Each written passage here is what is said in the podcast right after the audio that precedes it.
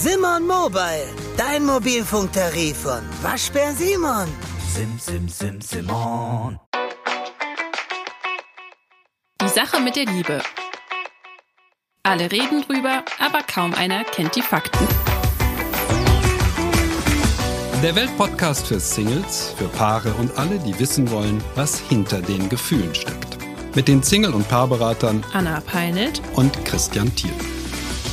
Willkommen zurück bei Die Sache mit der Liebe und heute haben wir ein sehr ungewöhnliches Thema. Es geht um Sprache. Muss man eigentlich in Partnerschaften auch reden? Sag mal, Anna, wie meinst du? Also, wie siehst du das? Hm. Ja, welche Sprache meinst du jetzt? Die, die gesprochene Sprache? Ähm, ja, manche würden sagen, nein, das, das läuft alles energetisch oder körperlich, das reicht. Energetisch, das ist ein tolles Wort für Sex. Ja, super. Ja. ja nicht nur für Sex. Ja, es gibt ja auch diverse Menschen, die sagen, wir, wir verstehen uns ohne Worte. Ne? Das meine ich jetzt. Nein, nicht zu fassen. Ohne Worte. Okay, das widerspricht dem, was ich darüber weiß, weil das heißt, die Partnerschaft sei ein lebenslanges Gespräch. Ein lebenslanges Gespräch. Okay, schauen wir mal. Wir haben eine Hörerinnenfrage. Du liest vor? Ich lese die vor, genau. Hallo liebe Anna und lieber Christian, wie seht ihr Beziehungen, in der beide Partner eine andere Sprache sprechen? Ich habe in meinem Bekanntenkreis jemanden, der anscheinend Frauen, die aus dem Ausland kommen, sehr anziehend findet. Meist sind es sehr adrette und attraktive Frauen unterschiedlichen Alters, mal zehn Jahre älter, mal im gleichen Alter, mal jünger. Diese Frauen können meist nur sehr schlecht Deutsch sprechen und ich stelle mir das echt schwierig vor für eine Beziehung. Bis jetzt war nur ein Beziehungsversuch dabei. Beantwortet das jetzt schon meine Frage? Ich stelle mir eine Kommunikation über Translator und entsprechende Apps schwierig vor. Klar, über WhatsApp hat man ja Zeit, alles in Ruhe zu formulieren, aber was ist im Angesicht zueinander mit tiefgründigen Gesprächen? Hinzu kommen ja manchmal noch kulturelle Unterschiede, auch wenn es sich um Nachbarländer handelt. So etwas ist doch zum Scheitern verurteilt, oder was sagt ihr als Experten? Ich finde es ja schon im Urlaub anstrengend, sich zu verständigen. Was ist mit philosophischem Humor? Das versteht der andere doch gar nicht. Und warum finden Männer solche Frauen eigentlich so reizvoll? Optisch sind das natürlich sehr attraktive Frauen. Aber das ist ja nicht alles. Vielleicht könnt ihr das mal zum Thema in eurem Podcast aufgreifen. Ich habe zunächst mal eine Anmerkung als Mann dazu. Der typische Fall bei mir an der Beratung ist geschlechtermäßig genau umgekehrt. Die Frau sucht sich gezielt Männer, mit denen man sich wirklich beim besten Willen nicht unterhalten kann. Sie können kaum Deutsch, sie kommen aus Afghanistan, aus dem Irak, aus dem Senegal und so weiter und so weiter. Das ist ein typisches Großstadtphänomen und es sorgt für eine natürliche Distanz. Man kann sich nicht wirklich gut verständigen und na ja, die Wahl ist optisch. Das ist völlig klar, das geht ja auch aus der Zuschrift hervor. Also, ist sie ist eher erotisch begehrenswert. Ja, mehr kann da ja nicht geklärt werden, oder? Wie siehst du das, Anna? Ja, ich habe mich jetzt auf die Frage von Anke vorbereitet. Sie fragt ja, ist das nicht zum Scheitern verurteilt? Und aus meiner Sicht ist es nicht zum Scheitern verurteilt, aber es bringt natürlich eine ganz eigene Herausforderung mit sich. Denn wir haben es gerade schon angesprochen, dieses Verstehen auch ohne Worte. Das ist natürlich auch ein Aspekt von Partnerschaft. Ja, also ich sag, ich habe so für mich vier Ebenen definiert, auf denen man Nähe herstellen sollte in Partnerschaft. Das ist die körperliche, die emotionale, die spirituelle, aber eben auch die mentale.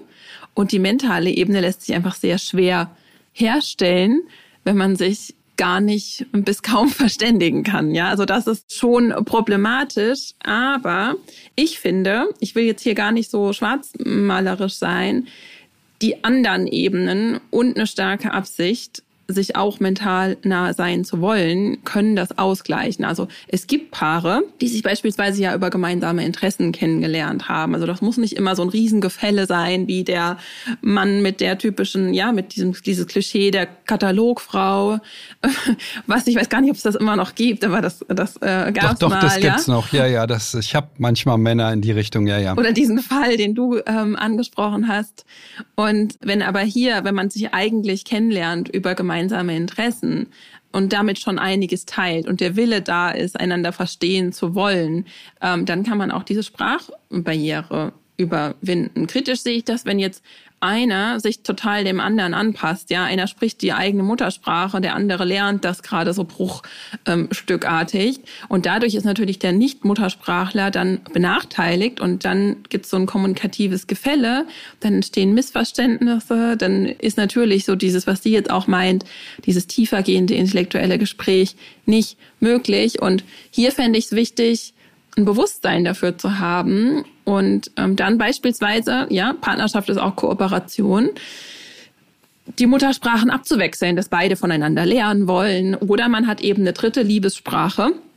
In, bei vielen Menschen ist das Englisch und da klappt das auch ganz gut. Da habe ich im Bekanntenkreis Paare, die gut beide Englisch sprechen und das funktioniert dann auch, weil sie sich aber auf anderen ähm, Ebenen nah sind und weil, weil sie ähm, auch darüber hinaus einfach viel verbindet. Also das wäre jetzt so meine Kurzantwort für Anke. Ich sehe das ein bisschen kritischer. Ich sehe das viel, viel kritischer. Also es ist für meinen Augen doch ziemlich klar eine Überlegenheitswahl. Ähm, der, Männer sucht, äh, der Mann sucht sich äh, immer wieder Frauen, die ihm eben unterlegen sind, wirtschaftlich vermutlich auch. Ähm, die sind neu im Land, sie versuchen sich zu orientieren. Ähm, äh, das andere Moment, was ich sehe, ist, in meinen Augen also es ist so eine Form der besser als nichts Beziehung äußerstenfalls oder man hat einen Lover, könnte man dazu sagen. Partnerschaft würde ich es nicht mal nennen, äh, was er hier angeht. Also der Fall, den sie wirklich schildert, ja, aus dem Bekanntenkreis. Ich würde es äh, gar nicht als Partnerschaft sehen. Für mich ist es ein Bündnis. Es ist ein Bündnis. Die Frau verspricht sich etwas davon. Sie verspricht sich mehr Halt in der Ankunftskultur. Diesen Halt kann sie am besten gewinnen, wenn sie einen Mann aus der Ankunftskultur für sich gewinnen kann. Dann lernt sie mehr die Sprache und kann ihm was fragen und äh, alles läuft leichter, wenn sie jemand hat, der sich hier besser auskennt und nicht nur lauter Freundinnen und Freunde, die wie sie selber auch äh, relativ kurz im Land sind. Tatsächlich stimme ich dazu, weil ich nehme mal an, dass es so ein, so ein unausgesprochener Austausch ähm, von Status und Attraktivität. Ne? Also äh, sie gibt ihre ähm, Attraktivität in den Topf, er dafür Schutz, Sicherheit, was auch immer, Geld. Und da besteht natürlich ein Gefälle. Ich wollte jetzt einfach in, in diesem Zusammenhang auch klar machen, dass eine nicht gemeinsame Muttersprache kein Hindernis sein muss für eine Partnerschaft? Oder siehst du das da in dem Fall auch so kritisch wie hier in diesem speziellen Fall? Also in diesem Fall sehe ich es sehr, sehr kritisch. Männer dürfen das machen, Frauen auch. Das ist alles erlaubt, aber es äh, ist in der Beratung zu sehen, dass es tatsächlich diesen Frauen darum geht, hier Halt zu finden. Die verlassen, auch wenn es Partnerschaften werden, die Männer umgehend, sobald sie diesen Halt gefunden haben. Denn der Mann war ein arger Kompromiss für sie. Das habe ich auch schon mehrfach in der Beratung so gehabt. Hm, generell es spricht überhaupt nichts dagegen zu sagen, okay, also wir führen unsere Partnerschaft auf Englisch, ich bin Deutscher, sie ist, was weiß ich, aus Island, aus, egal woher. Ähm, das dürfen wir, das ist erlaubt. Und es funktioniert heute auch, das muss man ganz klar sagen. Das ist vor 20, vor 30 Jahren noch viel, viel schwieriger gewesen, weil das Englisch, das wir sprachen, das junge Menschen sprachen, war einfach zu schlecht und führte zu einer natürlichen Distanz zwischen den beiden, die sehr schwer zu überbrücken war. Also insofern ähm, die Bedingungen dafür zu sagen, okay, also wir, wir haben zwei verschiedene Herkunftssprachen und eine gemeinsame Partnerschaftssprache. Die Bedingungen dafür sind heute super. Ich sag, nenne das immer das YouTube-Phänomen. Warum können die heute so gut Englisch? Ja, meine Kinder können perfekt Englisch. Ja, das liegt an YouTube, an den vielen englischsprachigen YouTube-Videos. Ansonsten, ich glaube, in der Schule haben die wahrscheinlich nur 20 Prozent von ihrem Englisch gelernt und 80 Prozent bei YouTube. Der Wortschatz, die Fülle des Wortschatzes, darauf kommt es ja an. Wir müssen in der Partnerschaft uns sehr differenziert ausdrücken können. Darauf kommt es es an. Und wenn wir das nicht können, dann wird es über kurz oder lang mit einem Menschen aus einer äh, der eine andere Herkunftssprache spricht, schwierig werden. Ja, äh, hier in dem Fall sieht man ja, dass es offensichtlich kurz ist. Es gibt nicht mal richtige Beziehungsversuche, sondern es geht eben ein paar Wochen, ein paar Monate. Ja, okay, und dann kommt die nächste und die nächste und die übernächste. Hm, das ist eben, ja, ohne eine gemeinsame Sprache, das ist äh, klar, können wir eine Partnerschaft eigentlich nicht führen. Genau, also das würde ich auch so sehen. Wichtig ist, wenn wir es denn wollen, Ja, also wir haben ja auch im Vorgespräch haben wir es darüber gehabt über dieses ähm, Professorenpärchen, ne, von dem du gesprochen hast, wenn man dann. Ah, das ist eine ganz süße Geschichte, ja, ja. Die ist jetzt wirklich 20 Jahre alt, ja. Ja, und hier bestehen ja ähm, dann aber auch gemeinsame, also ein gemeinsames intellektuelles Niveau, gemeinsame Interessen, über die man sich dann kennengelernt hat. Und wenn da und das das setzt sich unbedingt voraus, habe ich ja auch schon gesagt, in Partnerschaft, dann das gemeinsame, die gemeinsame Absicht besteht, wir wollen uns auch intellektuell verstehen können. Wir wollen differenziert miteinander sprechen können. Und deswegen nehmen wir uns eine dritte Sprache zur Hilfe oder lernen die Sprache des jeweils anderen dann finde ich das auf jeden Fall äh, sehr möglich. Dafür gibt es genug Beispiele auch. Also wir, nicht, dass wir hier an dieser Stelle sagen, ähm, wir sind total gegen interkulturelle Beziehungen und das funktioniert nicht, ja. Ich sage mal was zu dem Professorenpärchen, das ist ja jetzt nicht allen so klar. Ja? Ähm, das ist eine, relativ alte Geschichte, 20, 25 Jahre her und die Frau bekam eine Professur in Rostock und der Mann auch. Und einer kam aus Finnland, äh, der andere, die andere, wie auch immer, aus Ungarn. Ähm, und ähm, dort haben sie sich kennengelernt und in glaube, es sind beides Biologen und in der Biologie ähm, ist es halt üblich gewesen, damals schon, dass man eben auf Englisch ähm, die ganze Wissenschaft abwickelte. Und ähm, ich fand das eine sehr rührende Geschichte. Also ich bin da überhaupt nicht dagegen.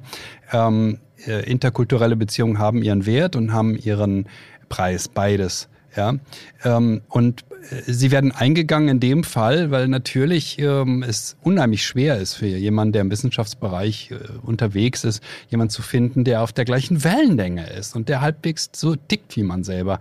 Und insofern fand ich die Geschichte eigentlich wunderschön und ähm, heute ist das nicht mehr ungewöhnlich. Das war damals tatsächlich ungewöhnlich. Als ich davon hörte, hatte ich das noch nie gehört, dass jemand seine Partnerschaft in einer anderen Sprache führt als in einer der beiden Sprachen die die beiden, die die Beziehung eingehen, eben als äh, Muttersprache gelernt haben. Ja, nein, ich bin da auch nicht äh, wirklich dagegen. Und äh, was ich immer betone, ist Folgendes: Erstens, die äh, Begegnung einer Nordfriesin mit einem Oberbayern, ja, ist auch eine interkulturelle Begegnung, auch wenn sie beide der Illusion äh, aufsitzen mögen, sie seien Deutsche. Aber das ist eben nur ein Oberbegriff. In Wahrheit sind wir eben doch sehr geprägt von der Region, aus der wir kommen. Wir sprechen auch eine bestimmte Sprache, die dort üblich ist. Auch das kann zu Missverständnissen führen. Und die meisten Menschen wählen auch heute noch jemanden aus ihrer eigenen Region, es sei denn, sie ziehen in Großstädte, da werden sie dann flexibler. Und dann sind wir auch noch Mann und Frau, oftmals zumindest, ja, die dann auch noch ganz unterschiedlich ticken. Also ähm, das kann man bis ins Kleinste fortführen, ja. Und mhm. dann kommt dazu, dann wir sind alle aus verschiedenen Familien. Und jede Familie ist eine eigene Kultur, bildet eine eigene Kultur. Und insofern, das muss man ganz klar sagen, ist jede Begegnung zwischen zwei Menschen, auch egal ob zwei Frauen, zwei Männer, Mann und Frau, ist immer eine interkulturelle Begegnung. In einer gewissen Weise. Es ist ein bisschen leichter, weil wir glauben, wir sprechen die gleiche Sprache, aber auch das ist nicht wirklich der Fall, weil jeder benutzt Sprache ein bisschen anders und ist es gewohnt, sie anders zu benutzen. Dadurch kommt es zu Missverständnissen, ja. Hm, wir müssen trotzdem in jedem Fall sagen, das Wichtigste ist, dass wir lernen, uns gut zu verständigen, uns auszudrücken, dass wir uns überhaupt darum bemühen, uns auszudrücken, unsere eigenen Gefühle. Es geht ja um unser Gefühlsleben. Wenn sich das Gefühlsleben von zwei Menschen nicht begegnet, wenn beide ihre Gefühle nicht deutlich genug ausdrücken, dann sind Missverständnisse, dann sind Probleme immer vorprogrammiert. Und zwar völlig unabhängig von der Frage jetzt der Sprachen, die wir hier haben. Äh, äh, aber das spielt natürlich damit rein. Es muss möglich sein, es auszudrücken. Es muss möglich sein, auszudrücken, wie fühle ich mich gerade, damit der andere es versteht. Und das ist kein Selbstläufer, ja. Und dazu müssen wir uns auch erstmal selbst verstehen, ja. Das, das kommt dann auch noch dazu. Äh, das ist ein Großteil meiner Arbeit, ähm, insbesondere Frauen auch zu helfen, erstmal selber zu verstehen, was fühle ich denn, um das auch ausdrücken zu können. Aber was ich, worauf ich hinaus wollte, das kann ja sogar manchmal ein Hindernis sein, wenn man man, wenn beide denken, wir sind ja so wortgewandt, ja, wir können ja so viel ins Kleinste diskutieren, wie wir uns fühlen und was da abgeht. Und das kann auch ein Hindernis sein, denn es gibt tatsächlich auch ähm, eine Methode aus dem NLP, neurolinguistisches Programmieren, ähm, wo man um die, um bestimmte ja, dysfunktionale Verhaltensweisen oder auch Denkweisen hinter sich zu lassen, ähm, es den Rat gibt, entweder in einem anderen Dialekt oder in einer anderen Sprache zu sprechen miteinander oder auch mit sich selbst, weil wir hier noch mal eine ganz neue Identität auch annehmen, weil wir hier noch nicht so eingefahren sind, noch Dinge noch nicht dann in der Sprache immer so machen, wie wir sie schon immer gemacht haben. Deshalb kann das jetzt mal noch so ein so ein ja, ein frischer Impuls in dieser, in diesem Gespräch, kann das sogar ganz förderlich sein, auch als Paar, was oft in die immer wieder gleichen Streits rutscht, auch mal zu sagen, lass mal auf Englisch jetzt sprechen oder lass mal irgendwie mit verzerrter Stimme oder sonst was, weil dann nehmen wir das nicht so ernst. Dann drücken wir uns nochmal neu aus. Wir bemühen uns mehr. Wir sind bewusster mit unserer Sprache. Es kann manchmal auch Hindernis sein, wenn wir wissen, wir sind ja so wortgewandt und ähm, der andere versteht uns doch. Das ähm, ist nicht immer der Fall. Ja, also das kam mir gerade mal so. Es ähm, kann auch Vorteile geben, ja, wenn man gemeinsam eine neue Sprache. Ich finde den Hinweis sehr spannend, weil ich tatsächlich glaube, dass viele interkulturelle Beziehungen genau aus dem Grund auch eingegangen werden. Hm, weil völlig klar ist, ich kann jetzt nicht davon ausgehen, der andere tickt wie ich, sondern ich muss mich viel mehr erklären und ich muss viel mehr nachfragen beim anderen, wie er tickt. Das scheint bei dem Mann, von dem hier die Rede war, in der Zuschrift nicht so zu sein. Ja, aber genau. Wir bei denen, ja, aber ja. ich kenne ja einige interkulturelle Beziehungen und einige davon bewundere ich wirklich ganz sehr und finde ich wirklich fantastisch. Man sieht aber tatsächlich, dass das ein großes Motiv ist. Dieses es ist von vornherein klargestellt, der andere ist ganz anders als ich. Ja, wir müssen uns viel austauschen, wir müssen viel bereden, ja, viel klären. Und wir gehen nicht selbstverständlich davon aus, ja, wir, wir verstehen uns wortlos und alles ist ohne Probleme machbar. Ähm, das sind, äh, das ist wichtig für ein Paar. Es ist ganz klar ähm, sieht, dass eine Partnerschaft eine Begegnung ist, bei der wir sehr viel lernen müssen. Wir müssen etwas über uns lernen, ja, wir müssen etwas über uns mitteilen, aber wir müssen vor allen Dingen sehr viel über den anderen lernen. Ja, und das ist, da können wir jetzt mal unterstellen, ähm, ich unterstelle nicht so gerne unseren, unseren Menschen, die uns Zuschriften ähm, zusenden, aber dass das hier ähm, im Fall des Bekannten äh, wahrscheinlich andere Absichten hat, als ich will mich so super gut verstehen und ähm, suche interessenbasiert und bedürfnispassend nach einer Partnerschaft. Das haben wir jetzt so ein bisschen vielleicht ähm, außen vor gelassen, aber ich glaube, das ist auch allen, ähm, das ist ihr ja selbst schon klar, die sie diese Frage stellt. Und er hat uns nicht gebeten ähm, um Rat, deswegen halte ich mich an dieser Stelle auch zurück. Also so unterm Strich würde ich gerne ähm, ja nicht Menschen, die, ähm, aus, die nicht die gleiche Muttersprache sprechen, an dieser Stelle nicht entmutigen wollen, sondern wenn ihr die Absicht habt, dann ist auch tatsächlich äh, das super gut möglich. Dafür gibt es ausreichend viele Beispiele. Trotzdem muss ich vor Google Translator jetzt nochmal warnen, weil ich hatte neulich eine Klientin, die sich über Google Translator in einen Mann aus Marokko verliebt hat. Das ist natürlich eine hübsche Idee, also sie in Deutschland, er in Marokko und dann wird da äh, hin und her geflirtet. Sie hatte ihn aber auch schon in Marokko kennengelernt. Sie ist nach Marokko gezogen, aber es dauerte wenige Monate, bis die Beziehung am Ende war. Mm, und das ist auch völlig logisch. Wenn es keine wirklich gute gemeinsame Sprache gibt und immer nur der Google Translator es sein muss, beziehungsweise in dem Fall, Sie haben es dann mit Hocharabisch versucht, was sie eben auch konnte ein bisschen, aber die Verständigungsmöglichkeiten sind dann zu gering, viel zu gering. Und dazu kommt natürlich auch in dem Fall, das ist genau das, was ich vorhin schon sagte, äh, die Frau ist dem Mann dann so überlegen, in dem Fall wirtschaftlich. Sie hat eine gute Stelle in Marokko, er nicht. Mm, sie verdient natürlich viel, viel mehr. Das sind Belastungen für eine Partnerschaft, die sehr, sehr groß sind und die man nicht unterschätzen darf. Sie ist ihm aber auch unterlegen.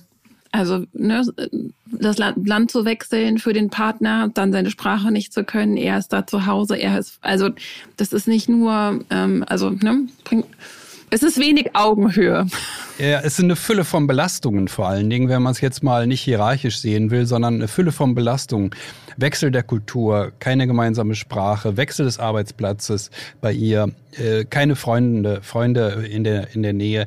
Es ist zu viel. Wir halten heute Dinge für machbar in diesem Bereich, die ich persönlich nicht für machbar halte. Ich habe es bestimmt schon mal erlebt und ähm, erwähnt, äh, die Frau, die einen Freund in Singapur hatte und der Meinung war, wenn sie jetzt nach Houston zieht, er zieht gerade nach Deutschland, dann sei das doch für eine Partnerschaft kein Problem. Also das sehe ich tatsächlich etwas anders. Ähm, das hilft nicht wenn wir äh, so große Distanzen haben. Das gilt auch für die Sprache, das kann auch für die Kultur gelten. Also ich bin da ein bisschen vorsichtig, vorsichtiger vielleicht als du. Ähm, das ist möglich, äh, interkulturelle Beziehungen zu führen, ja. Trotzdem ist die, äh, das Motiv dahinter in meinen Augen oft tatsächlich ein Überlegenheitsmotiv. Also ich bin dem anderen überlegen, das fühlt sich super an, dann fühle ich mich ihm eher gewachsen. Und das halte ich für sehr, sehr kritisch. Ähm, das war zumindestens bei der äh, Klientin aus Marokko äh, ganz deutlich mein Gefühl, dass diese mh, eingebaute Überlegenheit ihr Sicherheit gab und den Halt gab zu sagen, ach na ja, das traue ich mir jetzt mal zu.